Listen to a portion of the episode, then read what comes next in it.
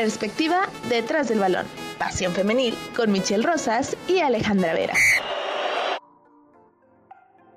Hola amigos, bienvenidos a un episodio más de este su podcast Pasión Femenil. Mi nombre es Michelle Rosas y como todos los episodios, la verdad es que no me acuerdo ni el número en el que vamos, me da mucho gusto saludar a mi compañera Alejandra Vera. Pues ya vamos como por el quinto o cuarto episodio, ¿no? Pero lo importante es que seguimos aquí, apasionadas, hablando del fútbol femenil, que pues es algo que nos interesa, nos gusta, a ustedes que nos hacen el favor de escucharnos y principalmente a nosotros dos, ¿no? Sí, gracias a la gente que la verdad se ha dado el tiempo de dejarnos su mensaje, gracias a la gente que se ha dado el tiempo de escucharnos. Eh, muchos escuchas tenemos de diversos países, ¿no? Está como muy diversificado nuestro y principalmente de hasta del otro lado del mundo, ¿no? Digo, saludos hasta allá y qué bueno que se interesan por el fútbol femenil y principalmente pues por la Liga Mexicana. Promotores del fútbol femenil, ¿no? Y en este episodio hemos decidido, Alejandra y su servidora, hablar de un tema que creo que ya es fundamental, ¿no? Ya hablábamos de la competitividad, ya hablábamos de los procesos, ya hablamos de los equipos, ya hablamos de los arranques, de los de las incorporaciones a los clubes, ¿no? Pero creo que el tema de las indisciplinas y el tema del el bar, a lo mejor dentro de los partidos de fútbol de la Liga Femenil, es uno de los temas muy complejos y sí creo que en algún momento la Liga Femenil se tendrá que replantear esta cuestión, ¿no? Yo sé que es muy caro, eh, más de 300 mil pesos eh, meter el bar dentro de un juego, más el costo para el sueldo de los árbitros y demás. Pero si de momento no se puede, lo que sí se tendría que empezar a revisar es la parte de las indisciplinas, ¿no? En los clubes, que bien es cierto, a lo mejor ahorita que empezamos con la parte estadística nos vamos a dar cuenta que no son tantas, esto en algún momento puede empezar a mermar justamente eh, los juegos limpios que veíamos en la liga femenil. Sí, claro, y es que los equipos de la Liga MX femenino solo tienen que empezar a preocuparse por anotar más goles, por estar en las primeras posiciones o por simplemente sacar los resultados que se les exigen, ¿no? Sino también empezar a preocuparse por el fair play, que bueno, esto algunos directores técnicos son pocos los que los mencionan en sus ruedas de prensa, por ejemplo, pero esto y la irrelevancia de todo esto, de que hayamos decidido platicar de todo esto, más allá de que eh, genere polémica o que atraiga los, los, los, espectadores a, uno u otro equipo o a una u otra jugadora, pues es que ya es un factor decisivo, ¿no? Porque, bueno, incluso ya fue criterio de desempate, al menos en el último mundial, entonces, bueno, nos habla de que ya se le está poniendo el ojo, que al menos la FIFA ya la tiene en un, en un sector privilegiado, ¿no? El fair play. Entonces yo creo que esperaría que los equipos pues también empiecen a tomar cartas en el asunto y se les dé un poco más de acompañamiento a las jugadoras, ¿no? Pero sin más preámbulos, ¿te parece si empezamos con las batallas campales? Bueno, así le dicen, ¿no? Batallas Los campales. La verdad es que no. Pero la verdad es que no hemos tenido tal cual así esas situaciones dentro de la Liga MX femenil y esperemos no sea el caso, ¿no? Porque digo, a final de cuentas no es como que manchar el historial de una jugadora o de un equipo, pero pues sí podría llegar a manchar un poco el espectáculo y el deporte que es el fútbol, ¿no? La primera, digo, tuvo lugar ya hace casi tres años, se dio en la jornada 8 en el Apertura 2018, fue en un Chivas contra Tigres en el Estadio Akron y no fue solo un conato de bronca, porque bueno, así empezó todo, sino que fueron dos conatos de bronca en este, en este encuentro. El primero se vivió entre Tania Morales, que en aquel entonces era la capitana de Chivas, y Nancy Antonio, jugadora de Tigres.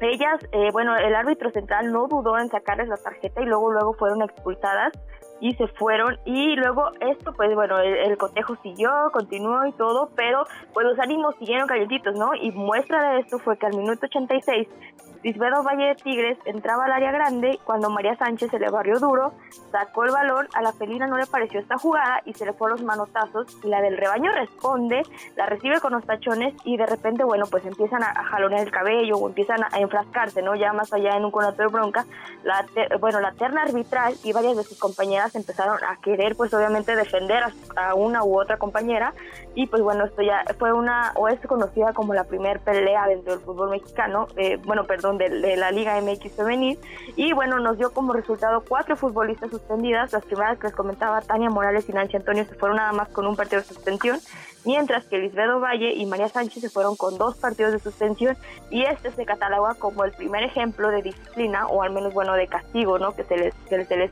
afrontaba a las jugadoras por estos actos pues de mala conducta.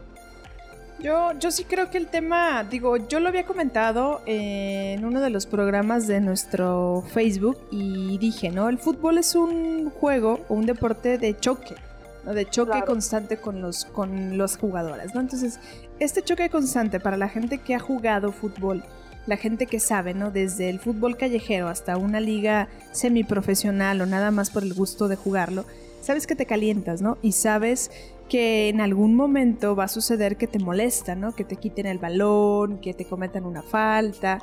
Y en el fútbol profesional pues no está nada exento, ¿no? La verdad es que comentarios eh, que han vertido o que he visto en redes sociales, ¿no? En estas benditas redes sociales que la verdad es que las redes sociales hoy son el chismógrafo digital de toda la gente por completo, ¿no? Lo que anteriormente en mis tiempos se eran en un cuadernito, ¿no? De ahí te va el chismógrafo y tú respondes lo que tú quieres. Hoy están las redes sociales, ¿no? Toda la gente expresa lo que quiere, como quiere y a la hora que quiere, sin medir y sin saber qué tanto puede afectar a la otra persona, ¿no? Y ha habido muchos comentarios respecto a la siguiente situación que yo voy a expresar sobre una jugadora actual eh, del Guadalajara, estoy hablando de Carolina Jaramillo, en un partido reciente, eh, Querétaro contra Chivas, en donde una situación ya al finalizar el partido llevó a que Carolina Jaramillo pateara a una jugadora del Querétaro, ¿no? A Enrique. Y esto desencadenó un sinfín de comentarios de que por qué, que la violencia, que una jugadora no puede generar esto, que una capitana, ¿no? Sobre todo Jaramillo no, no puede hacerlo, ¿no? Que qué ardida, que pues, todo esto fue porque las empataron, que entonces en qué trabaja el cuerpo técnico, ¿no? Y un sinfín de cosas que yo leí que seguramente tú también, Alejandra, pudiste leer o escuchar, ¿no? Y creo que yo no lo voy a justificar porque la verdad es que una patada es una patada, ¿no? Y una, y una agresión genera agresión, eso es evidente, ¿no? Pero lo que sí no me gusta es la forma en la que se expresan de la liga femenil, ¿no? Para eso querían jugar, para eso entonces mejor ya no, ya no participen, ya van a empezar a pelear, ¿no? Y esto es una constante en la liga varonil, ¿no? O sea, la violencia ha sido presente, ¿no? Y la verdad es que si nos vamos a, a las estadísticas de la varonil con la femenil, en cinco años, sin irnos a la historia, Estoy segura que en cinco años la varonil tiene más tarjetas rojas y amarillas que lo que tiene la liga femenil actualmente, ¿no? Y justamente uno de los datos que yo encontré es eso, que por ejemplo en el 2019, que es una de las estadísticas más recientes, eh, eh, la, liga varonil le gana por ocho cuartos a, la femenil, eh, lo que nos habla que pues la verdad es que es el doble, el triple de, de, lo que las jugadoras pues se ameritan una tarjeta roja, ¿no? Y la verdad es que son contadas las tarjetas rojas que se llegan a presentar en los torneos femeniles.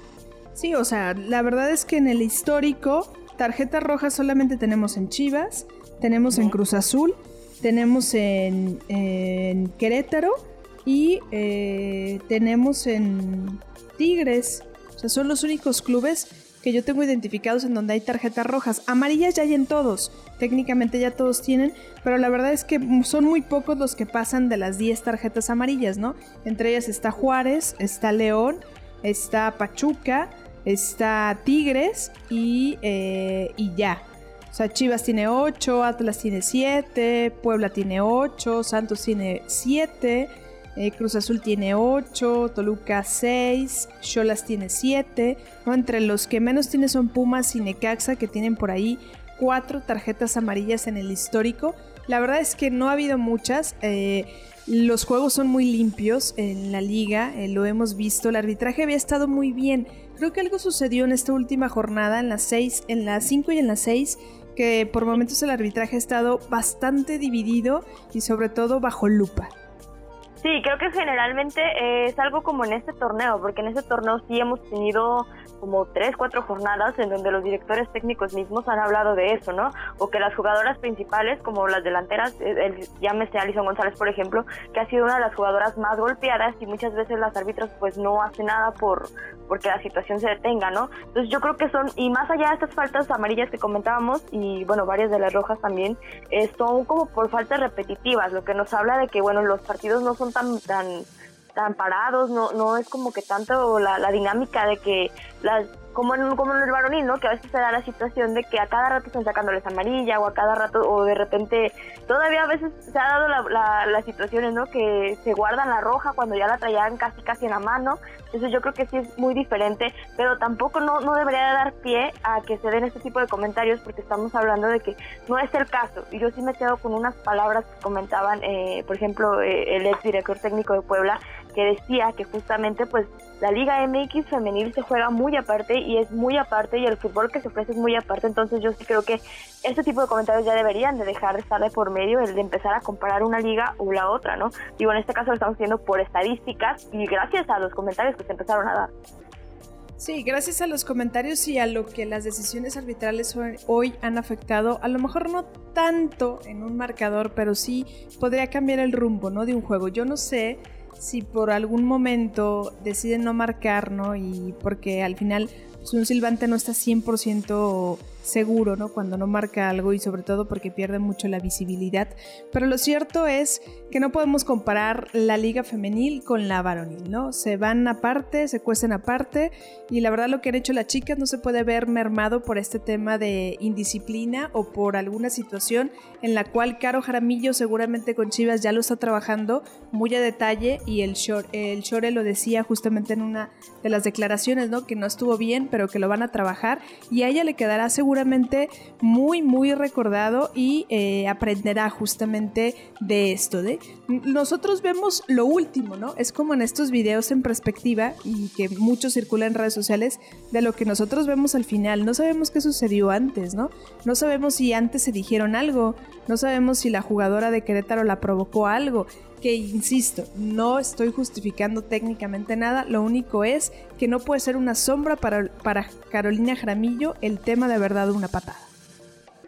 Sí, no, y justamente esto que comentas de hablar de director técnico de Chivas y de que ya se trabajaba, yo creo que es algo que también se ha presentado en nuestras instituciones, pero que no se han manejado de una u otra manera, pues de la misma manera, ¿no? Porque, por ejemplo, en el apertura 2019 eh, se daba a conocer que, que el director técnico de, de, América, Leo Cuellar, pues hablaba en declaraciones justamente en una rueda de prensa, decía que la que la ausencia de Lucero Cuevas y de Esmeralda Verdugo se debía también obviamente aparte de lesiones que ellas sufrieron y que las aquejaban, también se debía a una parte de indisciplina, ¿no? Yo creo que América, desgraciadamente, quizá no en la cancha, pero sí ha sido uno de los equipos más mermados en cuanto a estas situaciones, o que las situaciones extra cancha pues permiten que, que se llegue a afectar el funcionamiento del equipo interno, ¿no? Y él lo decía, así tal cual, eh, voy a leer textual lo que dijo, decía, es una combinación de lesiones de parte de disciplina, nosotros la ropa sucia la lavamos en casa y si sigue sucia la volvemos a lavar y si sigue sucia habrá que cambiar. Son temas que internamente vamos a manejar con todo respeto.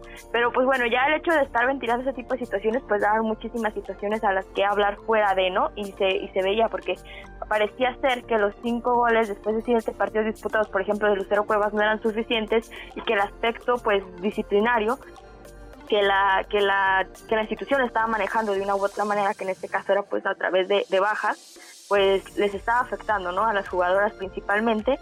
Entonces, pues lo que nos habla y nos... Y digo, esto también ha pasado recientemente, ¿no? A través de tweets que, que varias jugadoras han estado demostrando y que también como que la institución como que desde adentro han intentado callar porque las jugadoras pues han borrado esas publicaciones, ¿no? Entonces habrá que ver, yo creo que sí es una parte que América tendría que checar porque desgraciadamente este tipo de situaciones y que principalmente digan, ay, pues sí, se arreglaba en casa y todo, pero al final de cuentas lleguen a externarlo, pues sí podrían mermar el funcionamiento del equipo interno y principalmente habría que ver qué tanto le afecta a las jugadoras, ¿no?